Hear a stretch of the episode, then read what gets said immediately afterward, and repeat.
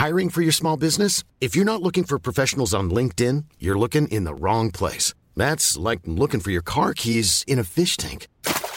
LinkedIn helps you hire professionals you can't find anywhere else, even those who aren't actively searching for a new job but might be open to the perfect role. In a given month, over 70% of LinkedIn users don't even visit other leading job sites. So start looking in the right place. With LinkedIn, you can hire professionals like a professional. Post your free job on linkedin.com slash people today.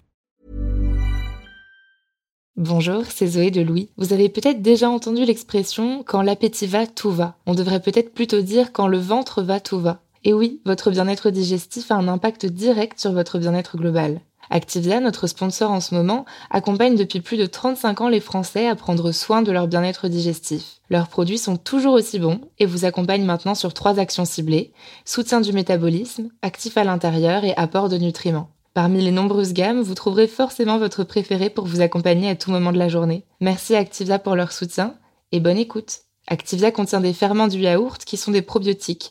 Ils vous aident à digérer le lactose du produit en cas de difficulté à le digérer. Activia est source de calcium et de protéines. Le calcium contribue au fonctionnement normal des enzymes digestives et à un métabolisme énergétique normal.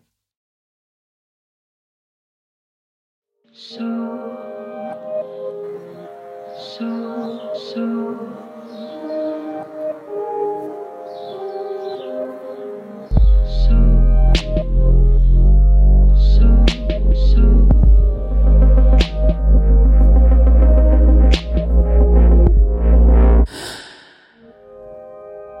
grandi avec les récits de voyage de mon père. Aux États-Unis pendant un an, où il travaillait comme serveur et a écumé le pays du Canada au Mexique.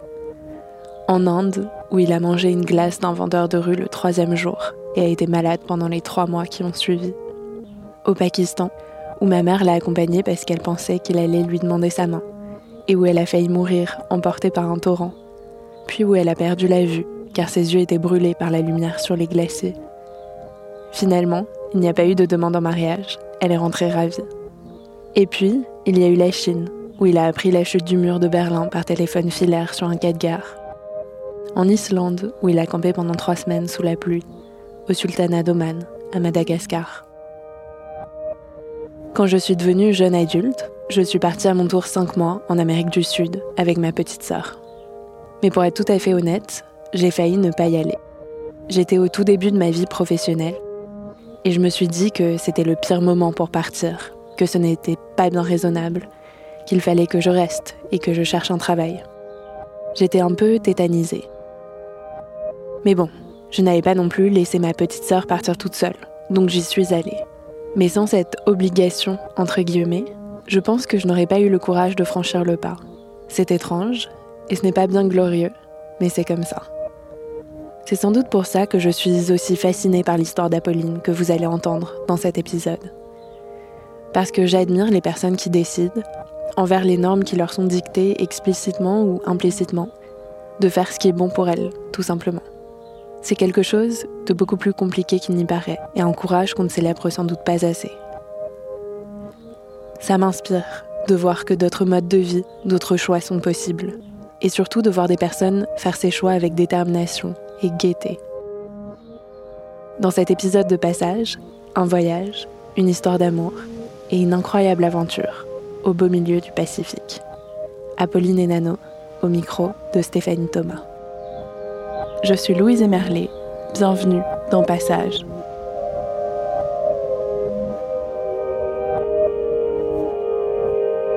suis marin quelque part.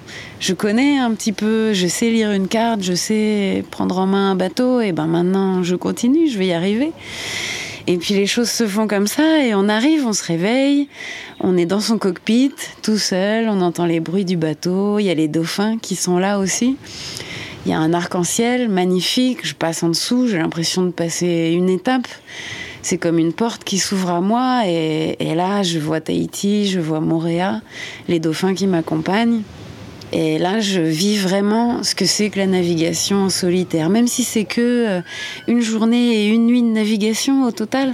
C'est génial, voilà. Et ça, ça devient ma vie. Je me rends compte que maintenant, ben, ma vie, c'est ça.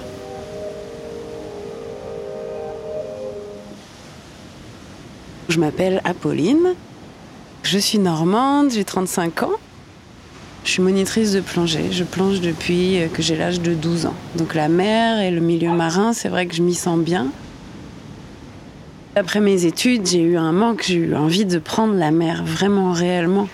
Et c'est là que j'ai commencé à m'épanouir vraiment, à passer mon monitorat de plongée. Ensuite, suite à ça, j'ai découvert la mer. J'ai découvert la voile assez tard. J'avais 25 ans quand j'ai découvert la voile. Après, la voile, c'est particulier, c'est un autre, autre domaine. Ça fait maintenant 10 ans que je navigue. J'ai découvert qu'on pouvait voyager en bateau, qu'on pouvait naviguer et qu'on pouvait en vivre aussi. Et j'avais énormément envie de voyager, de prendre l'air, de zapper un petit peu ces années d'études euh, qui m'ont semblé longues. Donc j'avais vraiment envie de m'épanouir sur l'eau. Et là, je me suis dit, je vais pas faire comme tout le monde, prendre un billet d'avion, faire le tour du monde. Je vais apprendre à naviguer. Donc j'ai eu la chance de rencontrer quelqu'un qui m'a appris. Donc j'ai appris avec lui à naviguer. Et il avait un bateau à l'époque. Donc je me suis fait euh, la main sur donc un bateau en aluminium. J'ai décidé de passer mon diplôme de matelot dans l'idée de, partir parce qu'on avait pour projet de partir euh, donc à la voile, faire un tour du monde. On s'est dit allez on y va. Et on est parti, donc les Canaries, ensuite la transatlantique. Euh, ensuite, j'ai continué euh, aux Caraïbes à travailler sur les bateaux en tant qu'hôtesse, marin, cuisinier. Je connaissais rien à la cuisine, mais pour pouvoir embarquer sur les bateaux, je me suis dit allez, euh, j'improvise les menus et ça va bien se passer. Hop, donc je me suis fait trois ans comme ça.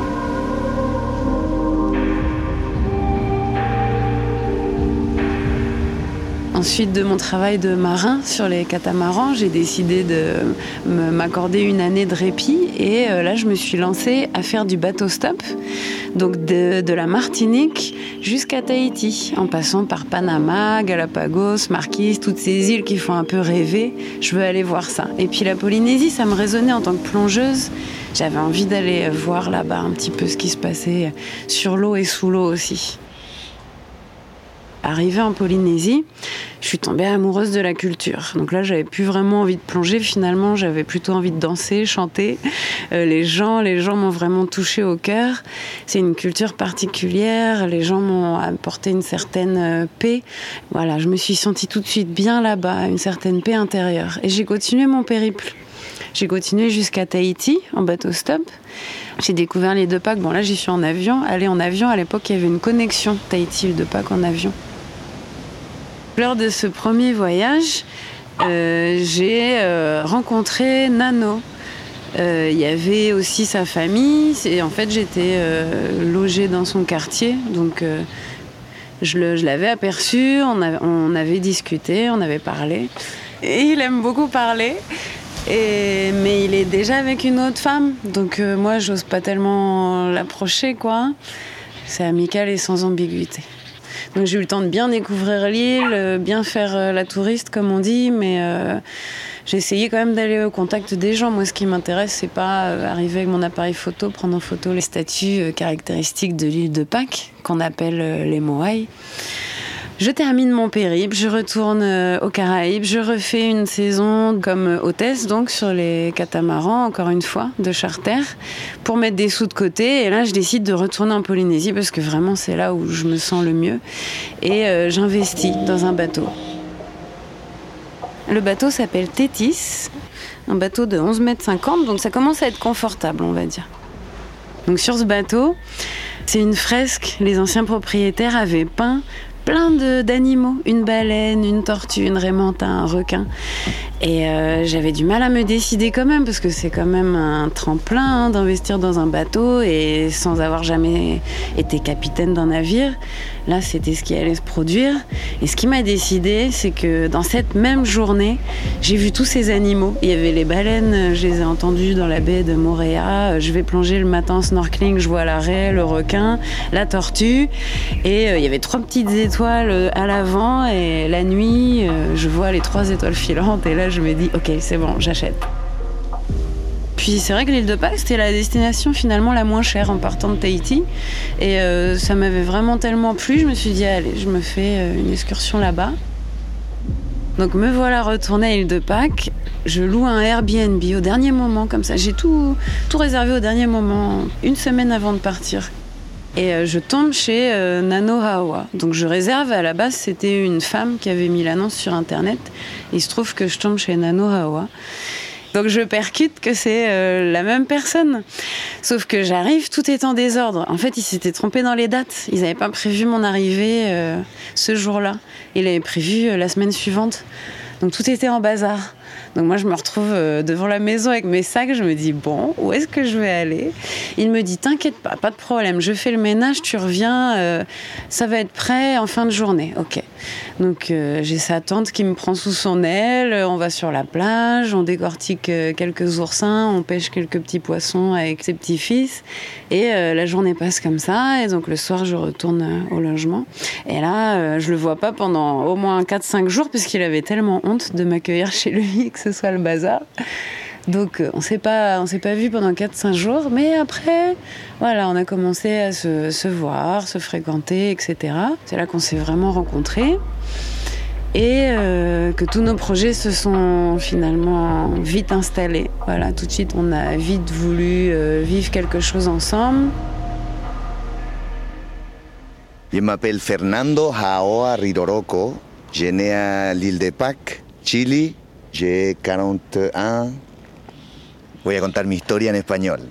Eh, Apolín fue a vacacionar y se quedó en una de mis cabañas, que yo tengo cabaña en Rapa Nui. Y ahí nos conocimos y floreció algo hermoso. Pero ella, todo, todo tiene un fin. Ella tuvo que volver a irse.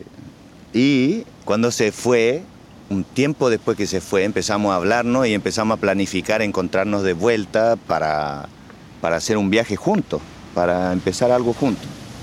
À un moment donné, il faut bien partir. Donc, à un moment donné, il faut quitter euh, l'île de Pâques. Moi, j'avais prévu de rester un mois. J'ai euh, mon bateau qui m'attend à Tahiti. Et euh, on se dit que Nano me dit bah, le mois prochain, je viens. C'est à mon tour d'aller à Tahiti. Et puis, on fera ça. On essaiera de faire ça tous les deux, trois mois. On essaiera de. Un coup, c'est toi, un coup, c'est moi. Et voilà, jusqu'à ce qu'il puisse lâcher un peu son entreprise la faire tourner toute seule et qu'il puisse me rejoindre sur le bateau. Et on se donne un an, on se dit allez, on se donne un an. Et euh, dans un an, je viens, il, me dit je te rejoins euh, sur le bateau et là on se lance euh, pour naviguer ensemble. Là, suite à ça, il y a la Tapati qui est le festival euh, de l'île de Pâques. Donc lui, il se doit d'être là au moment de la Tapati pendant euh, un mois. Ok. Et là, il me dit ok, euh, j'arrive, je prépare, je suis en train de réserver mon billet, mais il me dit le problème c'est qu'avec la Tapati, les prix ont doublé. Donc on va peut-être attendre une semaine, ça va chuter. Et là, je vais pouvoir venir. Ça sert à rien que j'arrive tout de suite. Le prix est doublé. On attend, on patiente encore une semaine et j'arrive. Et là, ce qui se passe, c'est que le Covid arrive. Ça, on l'avait pas du tout prévu. Et ils arrêtent la connexion euh, Tahiti-Île de Pâques, mais du jour au lendemain. Todo el mundo se empezó a, cerrar, toda- todos los países empezaron a cerrar, no pudimos viajar, los aviones se cerraron también y nuestra historia se empezó a alargar. No había avión, después había un avión del gobierno francés que fue a Arapanui a recoger gente de Francia. Y yo quería subirme pero yo no pude, no pude porque yo no tenía pasaporte francés, nada. Entonces tuvimos que esperar. Et alors là, euh, a commencé une longue période, très très très longue, interminable, où euh, bah, tous les jours on a dû s'appeler, tous les jours, tous les jours c'était des coups de fil. Tu me manques, quand est-ce qu'on se voit? Euh, Bon, c'était pas très agréable. Ce qui me fait le plus de mal à ce moment-là, c'est me sentir euh, prête. C'était la première fois qu'un homme en fait me donne envie de m'investir dans une vie de famille, une vie de couple. Et, ce qui touche profondément, c'est de se sentir atteint, euh, l'âme en quelque sorte, ton âme qui veut euh, cette route-là. Et tu sens que quelque chose t'attire, c'est une énergie d'amour donc qui est très très forte. Et euh, il y a euh, quelque chose qui t'empêche de, de vivre ça.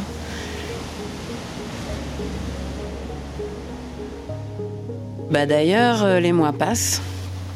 Donc un mois, deux mois, trois mois. À Tahiti, ils réouvrent l'aéroport, mais l'île de Pâques, jamais ça réouvre, jamais, ça reste tout le temps fermé.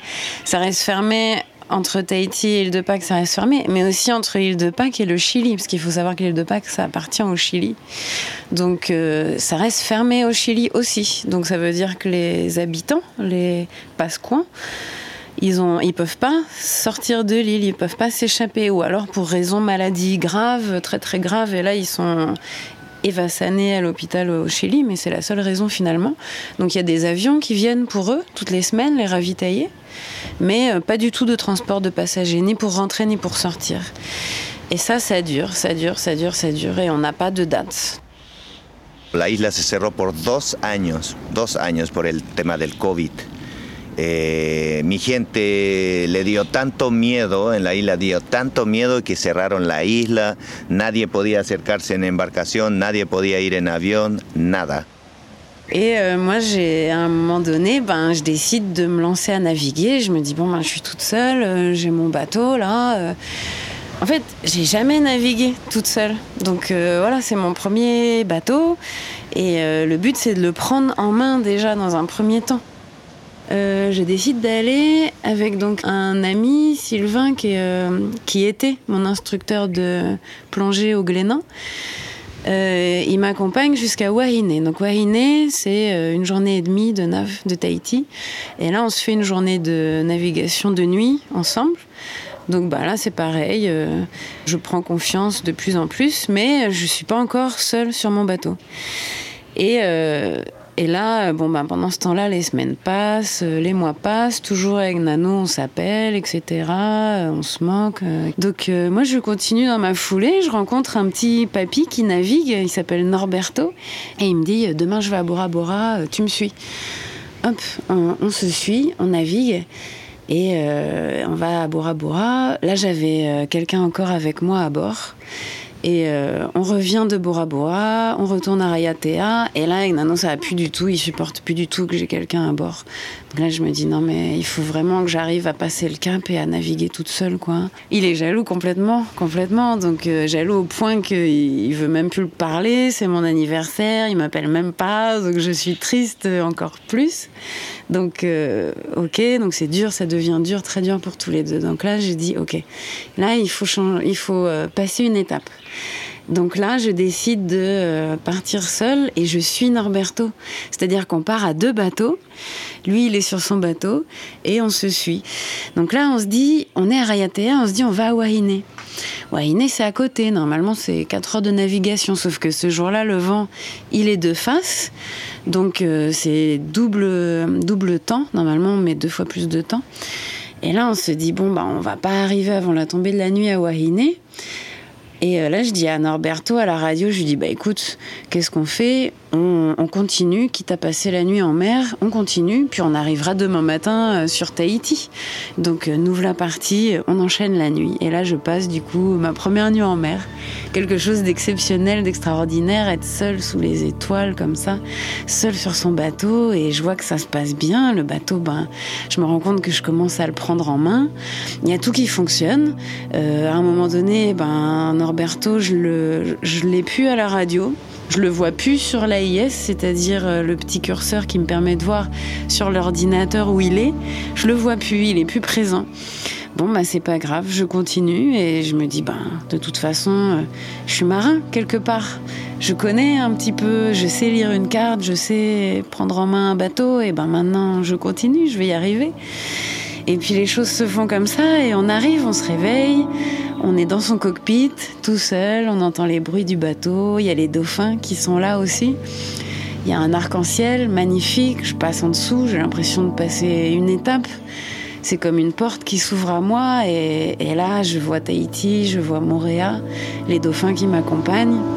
Et là, je vis vraiment ce que c'est que la navigation en solitaire. Même si c'est que euh, une journée et une nuit de navigation au total, c'est génial, voilà. Et ça, ça devient ma vie. Je me rends compte que maintenant, bah, ma vie, c'est ça.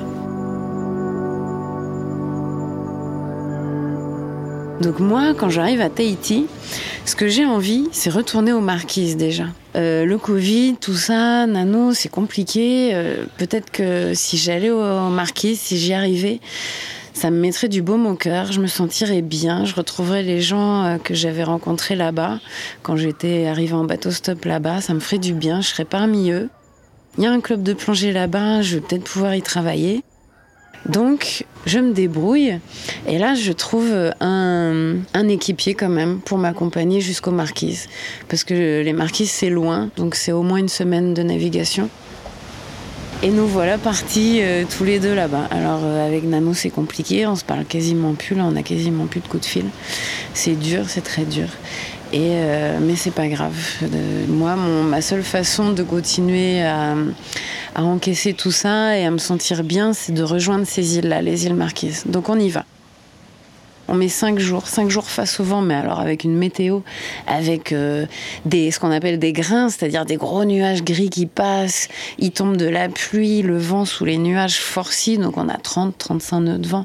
J'arrive à Eyao, et là je me dis, bah ça y est, c'est fait, le défi il est relevé. Je suis arrivée aux marquises, et là je commence à, penser, à penser à Nano. Je me dis, ben puisque j'ai réussi à naviguer jusqu'aux marquises, peut-être que je pourrais aller plus loin encore. Tout est possible finalement. Et entre-temps, dès que j'ai eu la première connexion, bah en fait, Nano, il m'avait recontacté. Tout, tout bête, tout bêta, parce que finalement, quelque part, on était resté connectés, hein, et il voulait, bah, il, voulait toujours hein, nos, notre projet, notre aventure, et, et, euh, et je me dis, euh, peut-être que je pourrais rejoindre euh, Nano. Je commence à y penser, là, la petite graine commence à s'installer euh, dans mon cerveau.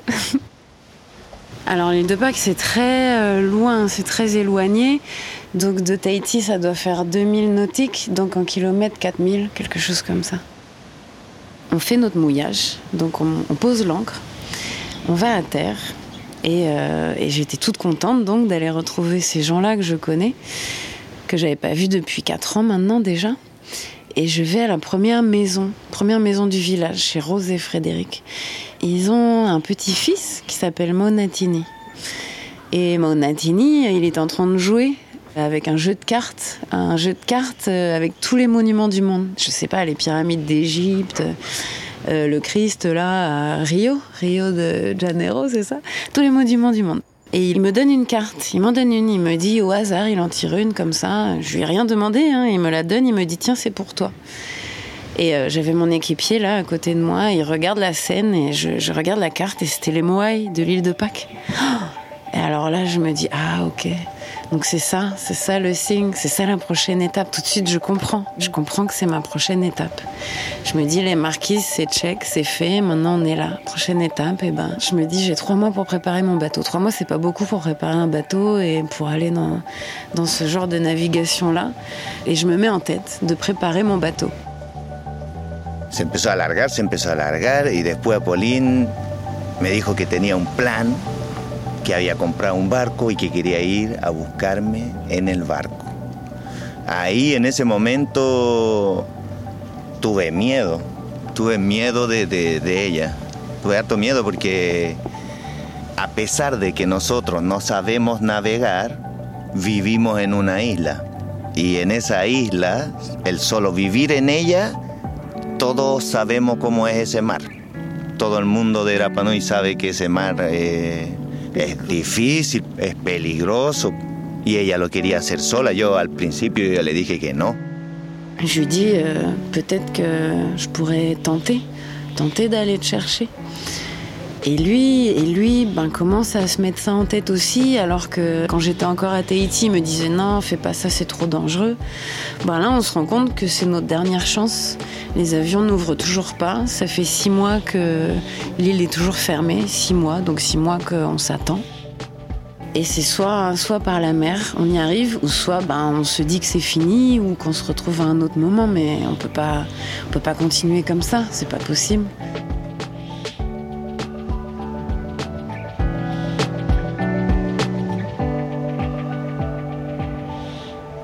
Et j'essaye de comprendre à travers les, légendes qui disent aussi, les marquisiens disent aussi qu'ils ont été, eux, peuplés l'île de Pâques. les Marquisiens se disent ancêtres des Rapanouis, en fait, dans leur légende. Alors j'essaye d'avoir des, infos, je leur dis mais est-ce que vous avez des chansons, des je sais pas, des histoires? Essayez de me dire un peu euh, par quelle île euh, vos ancêtres auraient pu passer, quelle direction ils auraient pu prendre, quel vent ils auraient pu euh, ils auraient pu prendre, à quelle saison ils auraient pu quitter l'île. En fait, il n'y a aucune info. Personne n'a jamais fait ce, voyage-là. Donc je, me lance dans un défi un petit peu fou. Euh, je m'en rends bien compte, hein. mais quelque part, je me dis rien n'est impossible et euh, si je tente pas ma chance, et eh ben ma vie va rester comme ça. Je vais travailler, euh, je vais avoir mon quotidien, mais je vais pas être proche de l'homme que j'aime finalement, avec qui j'ai envie de construire quelque chose. Je vais devoir faire abstraction de ça et ça pour nous c'est dur. Donc je tente ma chance. On est en novembre 2020. Et en novembre, ce qui se passe, c'est qu'en novembre, normalement, c'est connu pour que les vents du nord arrivent, qui est un petit peu, c'est-à-dire que les vents, ils sont toujours orientés est, mais ils tournent un petit peu nord-est. Donc ça permet de faire euh, des navigations vers l'est.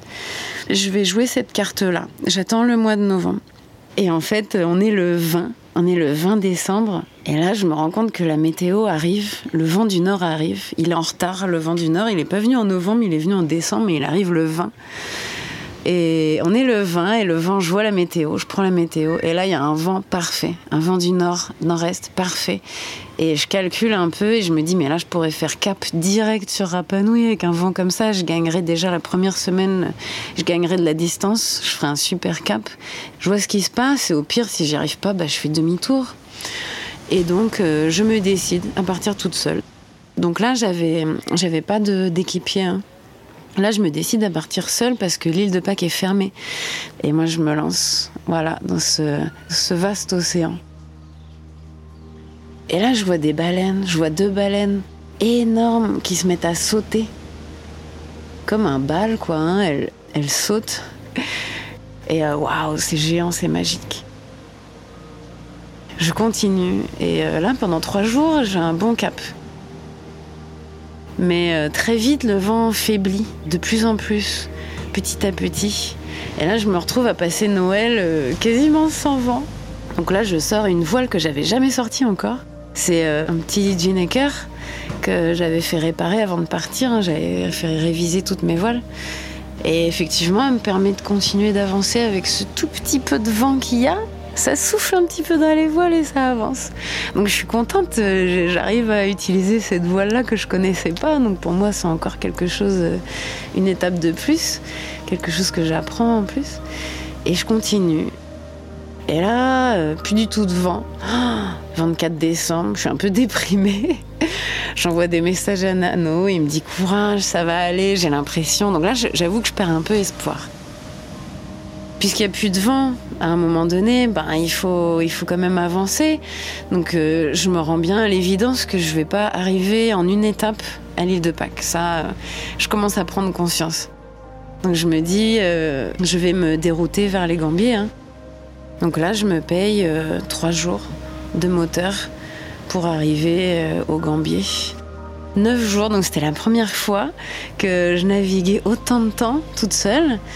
Donc euh, là, je me suis quand même fait quelques frayeurs sur cette navigation-là. Mais sinon, euh, à part ça, ça va. J'ai quand même réussi euh, moralement à remonter la pente. Je me dis, bah au moins j'arrive au Gambier, j'arrive quelque part. C'est déjà ça de fait, c'est une étape de fête. Peut-être que je pourrais y arriver quand même, tout n'est pas perdu. J'arrive au Gambier. Alors les Gambiers c'est magique, hein. c'est euh, là où euh, on a les plus belles perles du Pacifique. Donc c'est un atoll avec plein de fermes perlières partout. Donc c'est, ça me plaît, mais c'est pas mon but. Moi ce que je veux c'est euh, aller à l'île de Pâques. Donc je me dis je vais revenir là un autre moment. Je visiterai les Gambiers, je prendrai le temps de rencontrer les gens, les habitants des Gambiers à un autre moment. Mais là il faut que j'avance. Et là je me focalise, je me dis que j'ai fait trois jours de et qu'il faut que je recharge mon tank de gasoil. Il faut que je le remette euh, à 100%. Il n'y a pas de station essence au Gambier, il y a deux magasins, c'est tout. Et il y a le minimum de choses, sinon c'est que des femmes perlières. Et euh, en fait, il y a un bateau, le Taporo, qui ravitaille en essence euh, les habitants une fois toutes les trois semaines. Et là, il venait juste de passer. Donc on me dit, ben, il faut que tu attendes le prochain Taporo dans trois semaines pour trouver ton essence. Il me faut absolument mon gasoil pendant une journée, je cherche, je cherche, je cherche. Et à un moment donné, je me dis, euh, je vais aller euh, à l'église. Tiens, je vais visiter l'église. Et, euh, et je dis, il me faut du gasoil. voilà, c'était ça ma prière, c'était il me faut du gasoil. et là, je ressors de l'église et j'ai Julie qui m'appelle, qui me dit eh oh, toi là-bas, ça va Tu t'appelles comment? Et euh, elle était assise sur les marches de l'église. Alors qu'avant que j'y rentre, elle n'y était pas. J'y ressors, elle y est. Elle m'interpelle. Elle me demande qui je suis, qu'est-ce que je fais là, qu'est-ce que je veux. Et je lui explique Voilà, je suis à la recherche de gasoil et parce que j'ai pour mission d'aller à Rapanouи. Et là, elle me dit Mais, bah, moi, je, je suis Rapanoui. Mon ancêtre, mon arrière-grand-père était Rapanoui. Et là, elle, elle se donne pour mission de m'aider. Alors, elle appelle tous ses cousins sur l'île et tout, et en deux heures de temps, euh, mon tank était plein. Il me reste plus que les papiers à faire à la gendarmerie, parce que là, je vais quitter un territoire.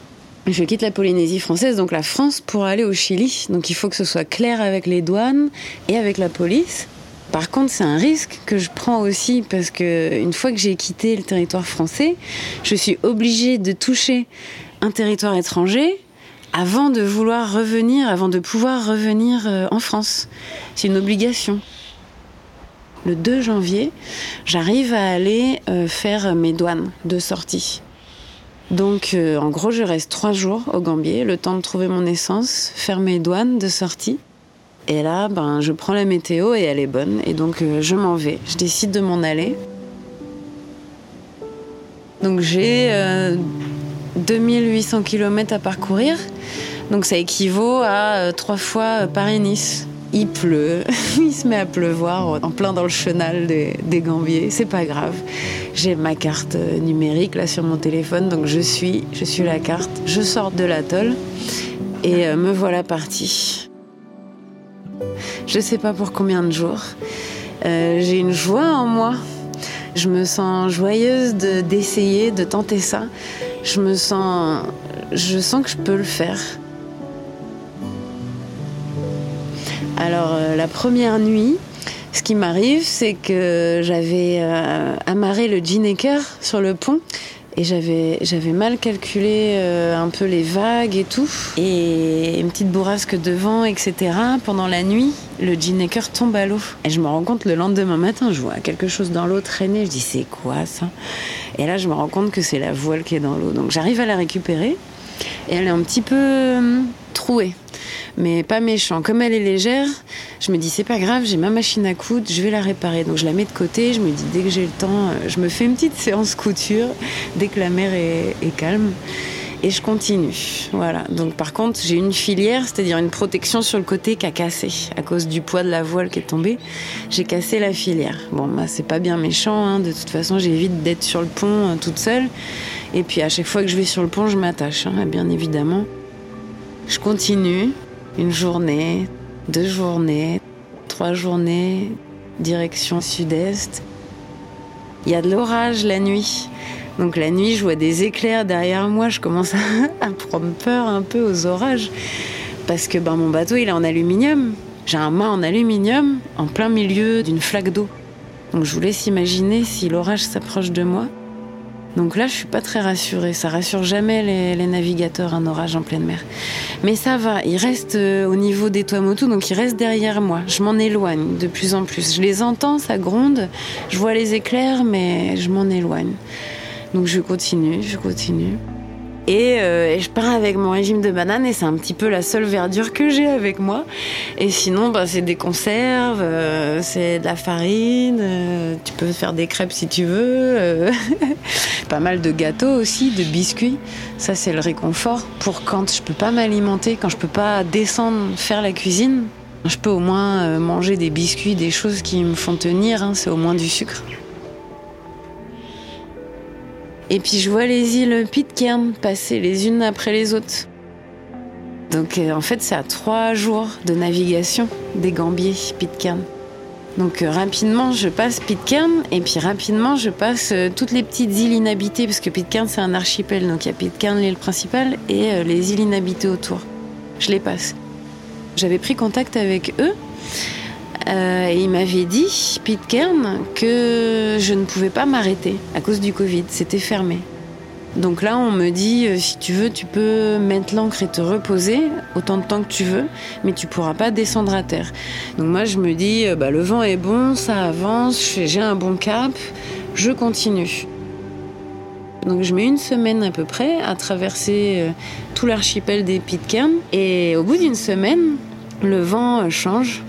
Et là, je me retrouve avec un vent euh, plein est. Donc euh, là, j'ai le vent de face. Ça, c'est pas bien du tout parce que moi, je veux aller à l'est.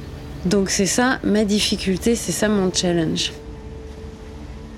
Tout le long du périple, j'envoie un message à mes parents, je leur donne ma position, ma vitesse et à Nano aussi.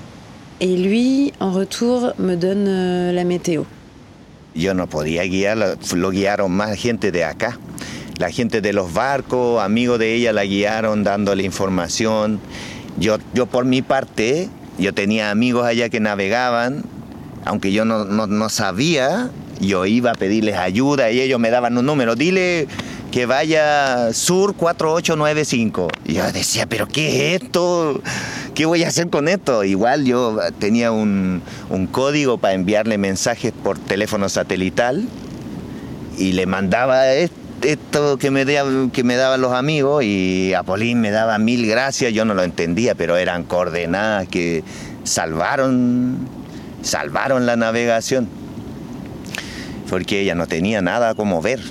Entonces, entre que yo le enviaba información, la gente de acá también le enviaba información, así pudo lograr llegar hasta allá, arriba.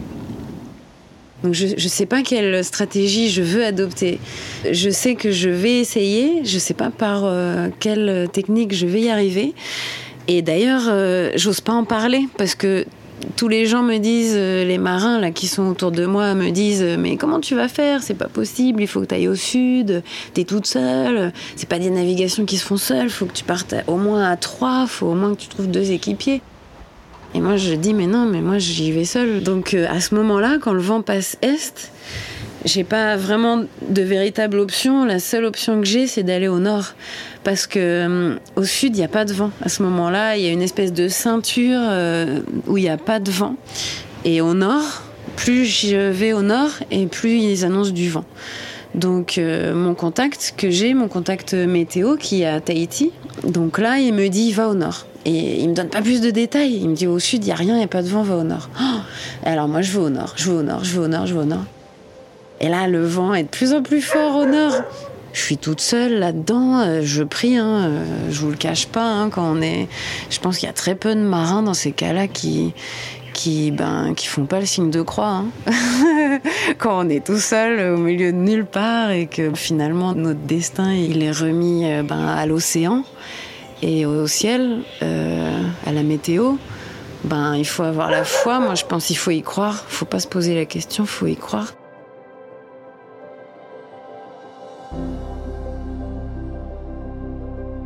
Quand je suis en mer comme ça, toute seule, ben je peux que croire, hein, ou au moins je peux que demander une protection, voilà. Et de toute façon, quand on est seul, au bout de quelques jours, qu'est-ce qui se passe? Ben on parle. En fait, on parle, on parle à notre bateau.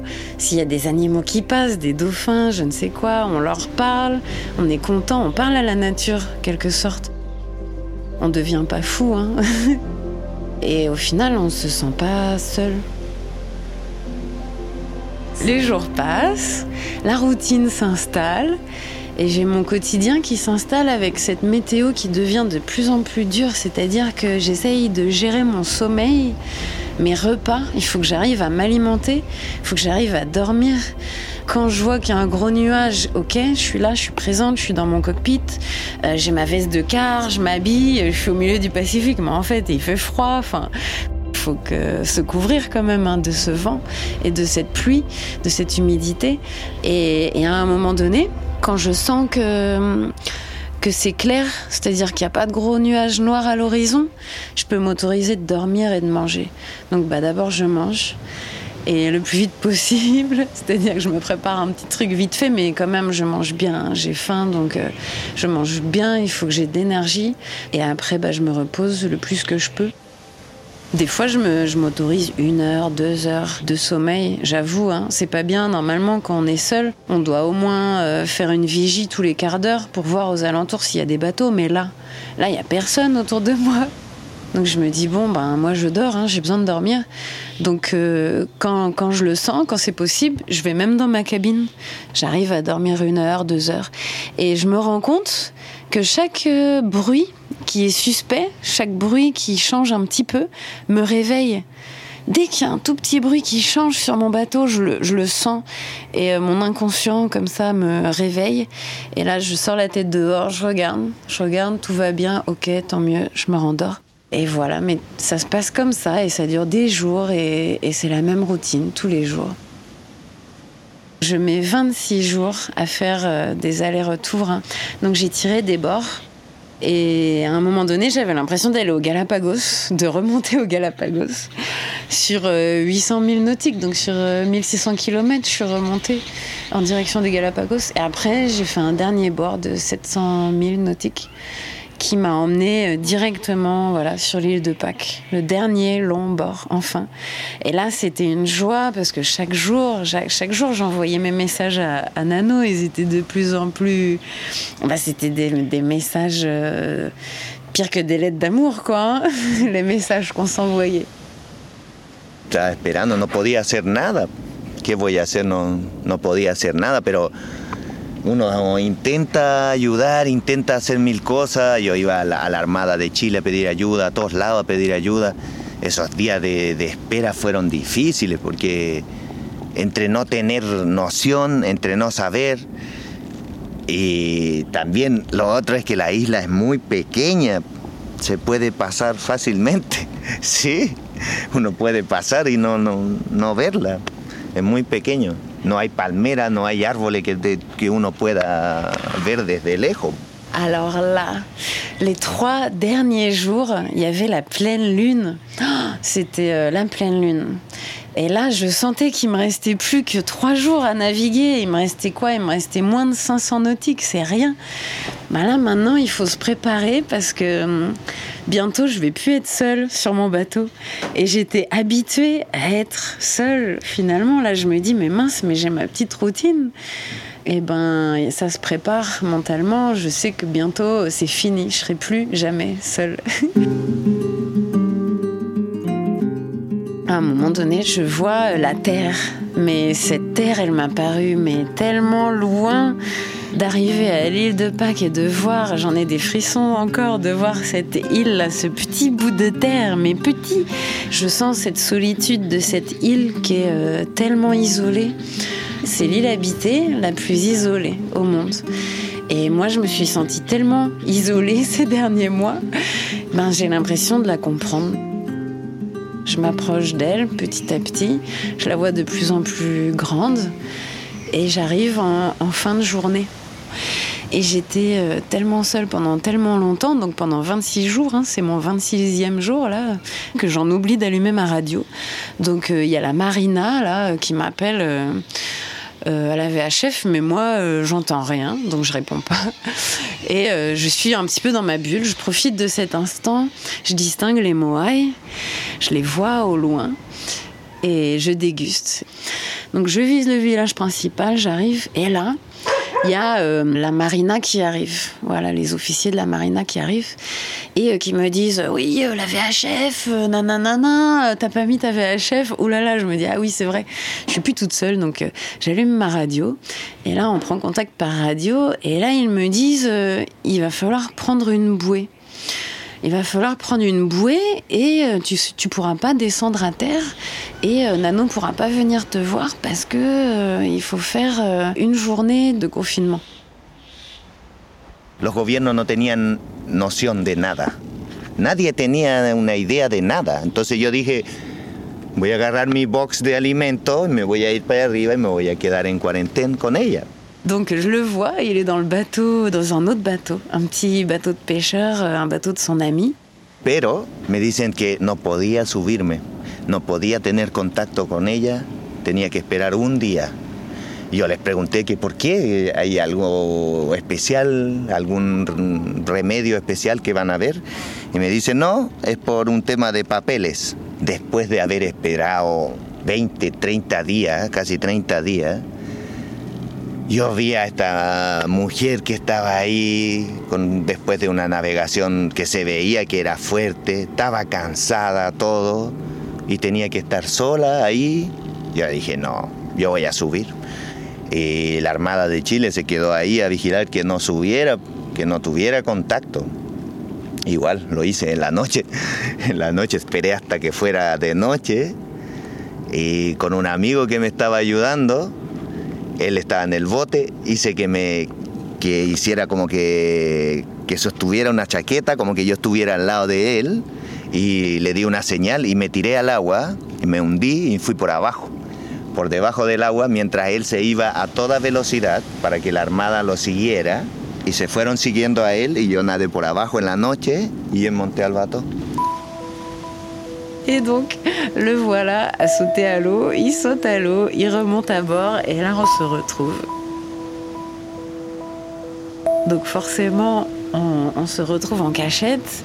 Et très tôt le matin, il me dit je partirai à 4 heures du mat avant que la marina arrive, avant que le jour se lève. Les retrouvailles, c'était intense, hein, forcément, après tout ce temps euh, séparé. On était vraiment très très très heureux de se retrouver. C'était quelque chose de magique et incroyable à la fois. Et on l'a vécu à 100%. On sent, en fait, on, pour nous, on se sentait, on se sent à ce moment-là dans un état où tout est possible. C'est-à-dire qu'on a vaincu euh, toutes les frontières. On a le sentiment d'avoir réussi à braver tout ça. Et le premier día, menos mal que me quedé. Porque nos obligaron, la obligaron a amarrarse a una boya que en la noche se soltó y si hubiera estado sola se va a la tierra. Menos mal que me quedé y hicimos una maniobra para poder amarrarla de nuevo el, bote y se salvó. Eh, fue extremo. Después tuve que llamar a un primo que viniera a las 5 de la mañana, que pasara por al lado del bote y yo me tiré un me, me tiré del bote arriba y ¡buah! nos fuimos porque estaba prohibido. Donc Nano, à 4h du mat, paf, le jour se lève, son, son ami qui vient le chercher euh, rapidement, il monte à bord, il s'en va. Et euh, moi, vers euh, peut-être 8h, quelque chose comme ça, j'ai tout l'artillerie lourde, c'est-à-dire 12 personnes qui montent à bord. Et là, j'ai euh, donc la douane, l'immigration, la police, police aux frontières, les sanitaires, donc euh, pour euh, voir si j'ai pas le Covid, me prendre ma température. Et voilà, ils regardent avec une GoPro, ils plongent sous le bateau, ils vont voir si on n'est pas ancré, ancré sur le corail. Ils me font signer plein, plein, plein, plein de papiers, d'immigration, et voilà. Alors, je ne suis pas encore autorisée à débarquer, parce que, en fait, à l'île de Pâques, il faut jamais laisser le bateau seul. C'est la consigne, mais moi, comme je suis toute seule, bah, si je veux aller à terre, je suis obligée de laisser le bateau seul. Donc, euh, les premiers jours, ben, Nano m'a rejoint. Hein. on était, on n'a pas vraiment descendu du bateau. Et puis après, au fur et à mesure des jours, on s'est autorisé à descendre à terre. Todos se rieron al principio. Si tú le dices a tu hermano o a tu a cualquier persona de tu familia que tú estás en el medio del océano y que va a venir una mujer a buscarte, la imagen que se crea dentro de la cabeza de esa persona es uno, tiene que ser una mujer fuerte. Dos, tiene que ser grande. Porque ¿cómo va a ser una, navegación así una mujer normal? No. Entonces todos empezaron a reírse, dijeron, oh, ya, allá debe venir una, una mujer muy grande, muy fuerte a buscarte, bro, genial. Se reían. Pero cuando llegó y vieron a Pauline, Pauline pesa 56 kilos, toda fina, yo le dije, ahí está, la mujer fuerte que vino a buscarme. Fue una lección para todos. Una lección. La fortaleza va por dentro. No se necesita ser gigante para ser fuerte. Alors on est resté euh, trois mois à l'île de Pâques. Parce que je suis arrivée fin janvier donc et ça nous a permis de profiter donc février, mars, avril. C'est l'été là-bas donc on, a bien profité. Même si c'est l'été quand même des petits épisodes de tempête qui peuvent arriver. Donc euh, il y a eu par exemple des moments où pendant trois semaines on pouvait être tranquille à descendre à terre tous les jours et euh, à rester face au village, donc ce qui était pratique. Et par contre, il y a eu euh, trois semaines où on ne pouvait pas du tout descendre à terre. voilà. Entonces fue todo como entre nuestro amor creció entre puras prohibiciones, entre un mundo prohibido. todo estaba prohibido. Desde el primer día tuvo todo increíble, todo. Desde el primer día, en el momento que ella llegó, de ahí, en ese tiempo que estuvimos allá, en esos tres meses que estuvimos allá, obviamente ahí estuvo embarazada, se embarazó la Polín. Y eso también empezó a mover diferente la navegación. Después de que se embarazó, fue como un timing. Todo era más rápido, todo era más fuerte, había que ser más seguro, porque venía un bebé, ya no era una cosa de que era yo que no sabía navegar, sino que era yo que no sabía navegar y viene un bebé también. Entonces, como que las alarmas del cuerpo, el cuerpo tiene alarmas, se activaron todas.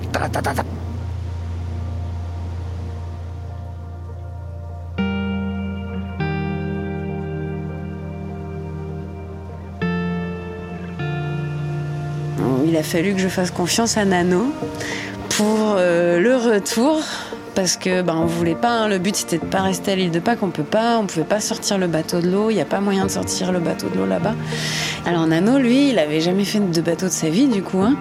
c'était un projet qu'on avait ensemble mais on n'avait jamais encore eu l'occasion de s'entraîner donc là je l'ai complètement mis dans le bain dès le début hein, et il est rentré à l'école dure dès le début Donc pour commencer, on s'est fait un petit tour de l'île déjà, tous les deux comme ça. On a fait le tour de l'île de Pâques, ça a duré une semaine. Et ensuite, on est allé faire une expédition à Mutumutirohiva. C'est un, petit motu qui est à trois jours de navigation de l'île de Pâques en direction du Chili, donc encore plus à l'est. Todo el mundo que yo hablo por lo menos montó una plancha voile. Yo no, no tenía ni una noción de andar en barco, ninguna noción de cómo va un barco con vela, cómo viaja, cómo se mueve. No tenía noción de nada. Y yo vi a la Polín que, que desde que yo me monté en el barco ella estaba también asustada porque quería que yo supiera cosas, porque para ayudarle. Porque también una cosa es llegar de aquí a estar a, a, pero también había que volver. Entonces ella, yo lo veía en sus ojos que ella quería que volviéramos bien. Entonces trataba de enseñarme. Era mucho, mucha información para una persona como yo que nunca, nunca monté un bato. Era mucha información así. información cómo navegar, información cómo estar en un barco. El mismo barco que te enseña que me empezaba a golpear por todas partes. Me aplasté todos los dedos, perdí las uñas, perdí todo.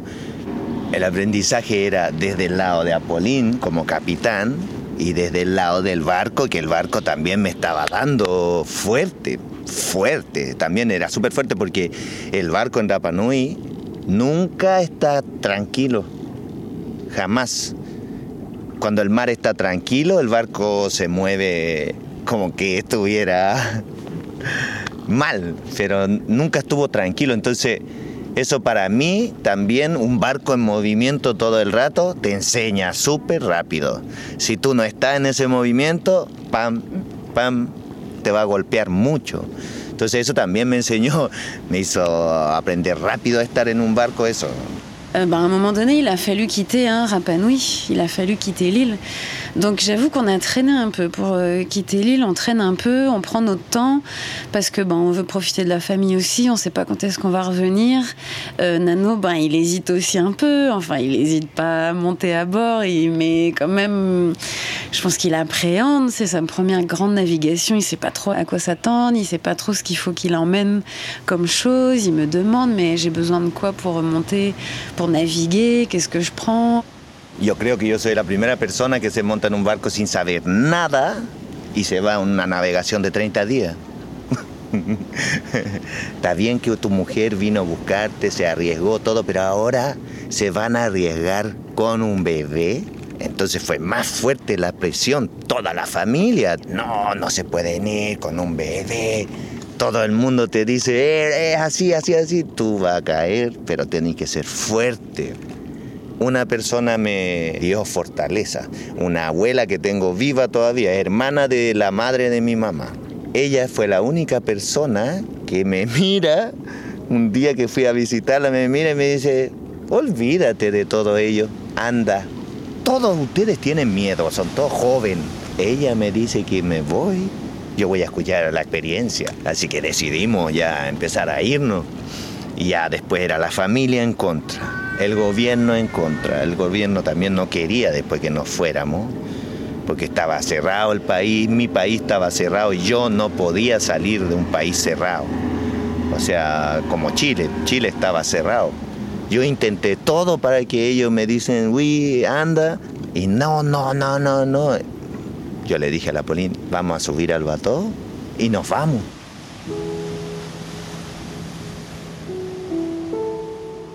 Donc là, toute la famille euh, ben, participe. Hein. Ils nous donnent euh, énormément de fruits. On part, je sais pas, avec peut-être 80, 100 avocats. On a tellement, c'est la saison des avocats là-bas. Et on a euh, aussi des tomates, des concombres. on va chercher des patates douces, énormément de bananes. On a, je crois, 7 régimes de bananes. Donc on est fin avril 2021. Donc là, il y a une tempête qui arrive. Et on aurait déjà dû partir depuis le début du mois, début avril, euh, si on veut avoir une bonne météo. Donc là, on a quelque chose qui nous, arrive dessus, une tempête, et il faut qu'on parte, on n'a pas le choix. On peut pas sortir le bateau de l'eau, on peut plus rester euh, proche des côtes, ça devient dangereux en fait avec un bateau d'être si proche des côtes. Venía un frente de mal tiempo, venía una tormenta gigante. Por eso, otra presión más que yo tenía para salir. pero igual yo, yo sentía, eso es importante. Cuando tú sabes que lo puedes hacer, hay que hacerlo. Et c'est comme ça qu'on a quitté l'île de Pâques, un peu en urgence, une petite signature, un petit tampon et c'est parti.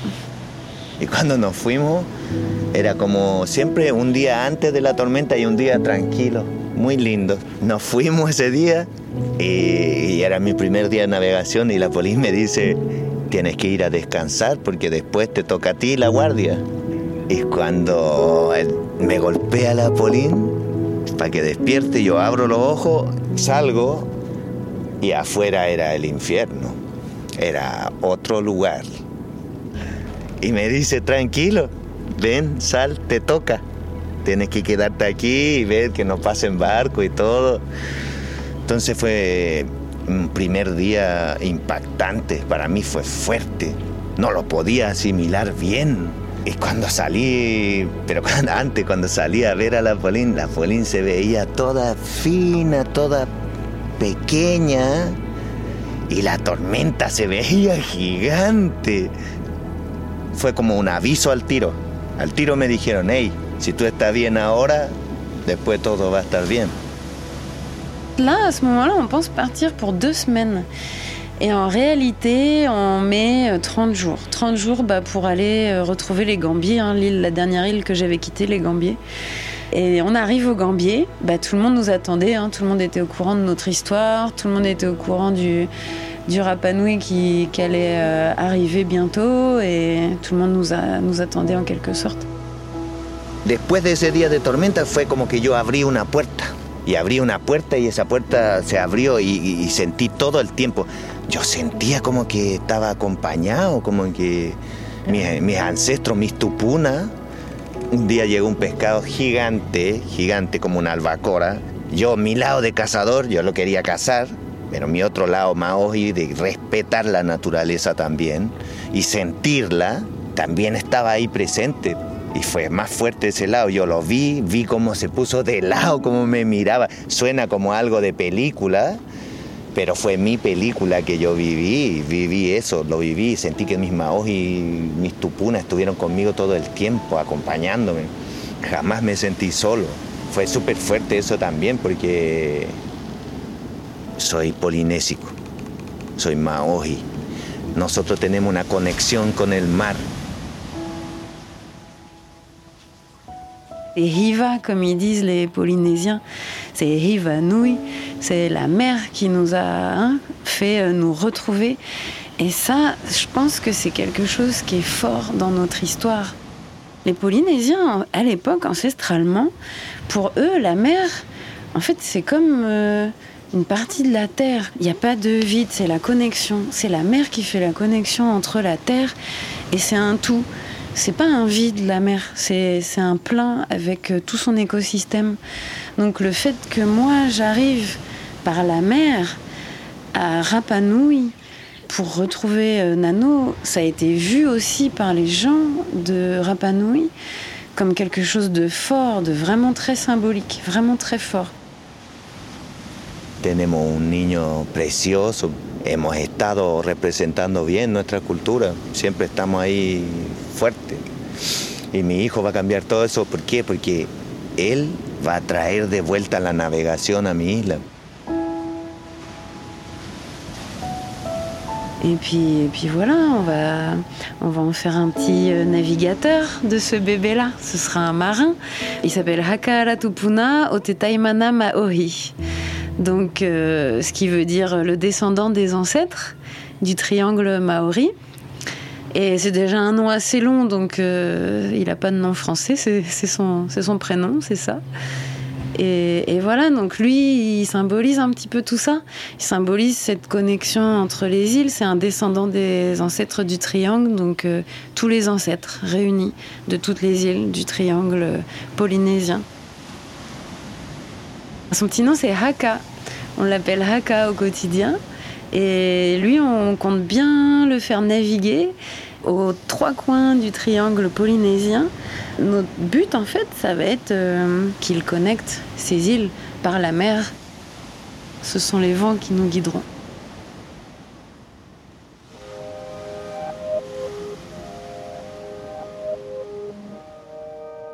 Cet épisode de Passage a été tourné par Stéphanie Thomas. Clémence Relia était à la réalisation et au mix, et le montage a été fait par Capucine Rouault et Gautam Choukla. À très vite.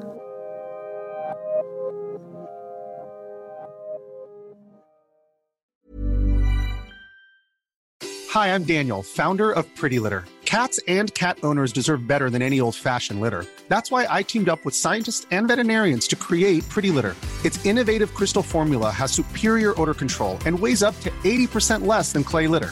Pretty Litter even monitors health by changing colors to help detect early signs of potential illness. It's the world's smartest kitty litter. Go to prettylitter.com and use code ACAST for 20% off your first order and a free cat toy. Terms and conditions apply. See site for details.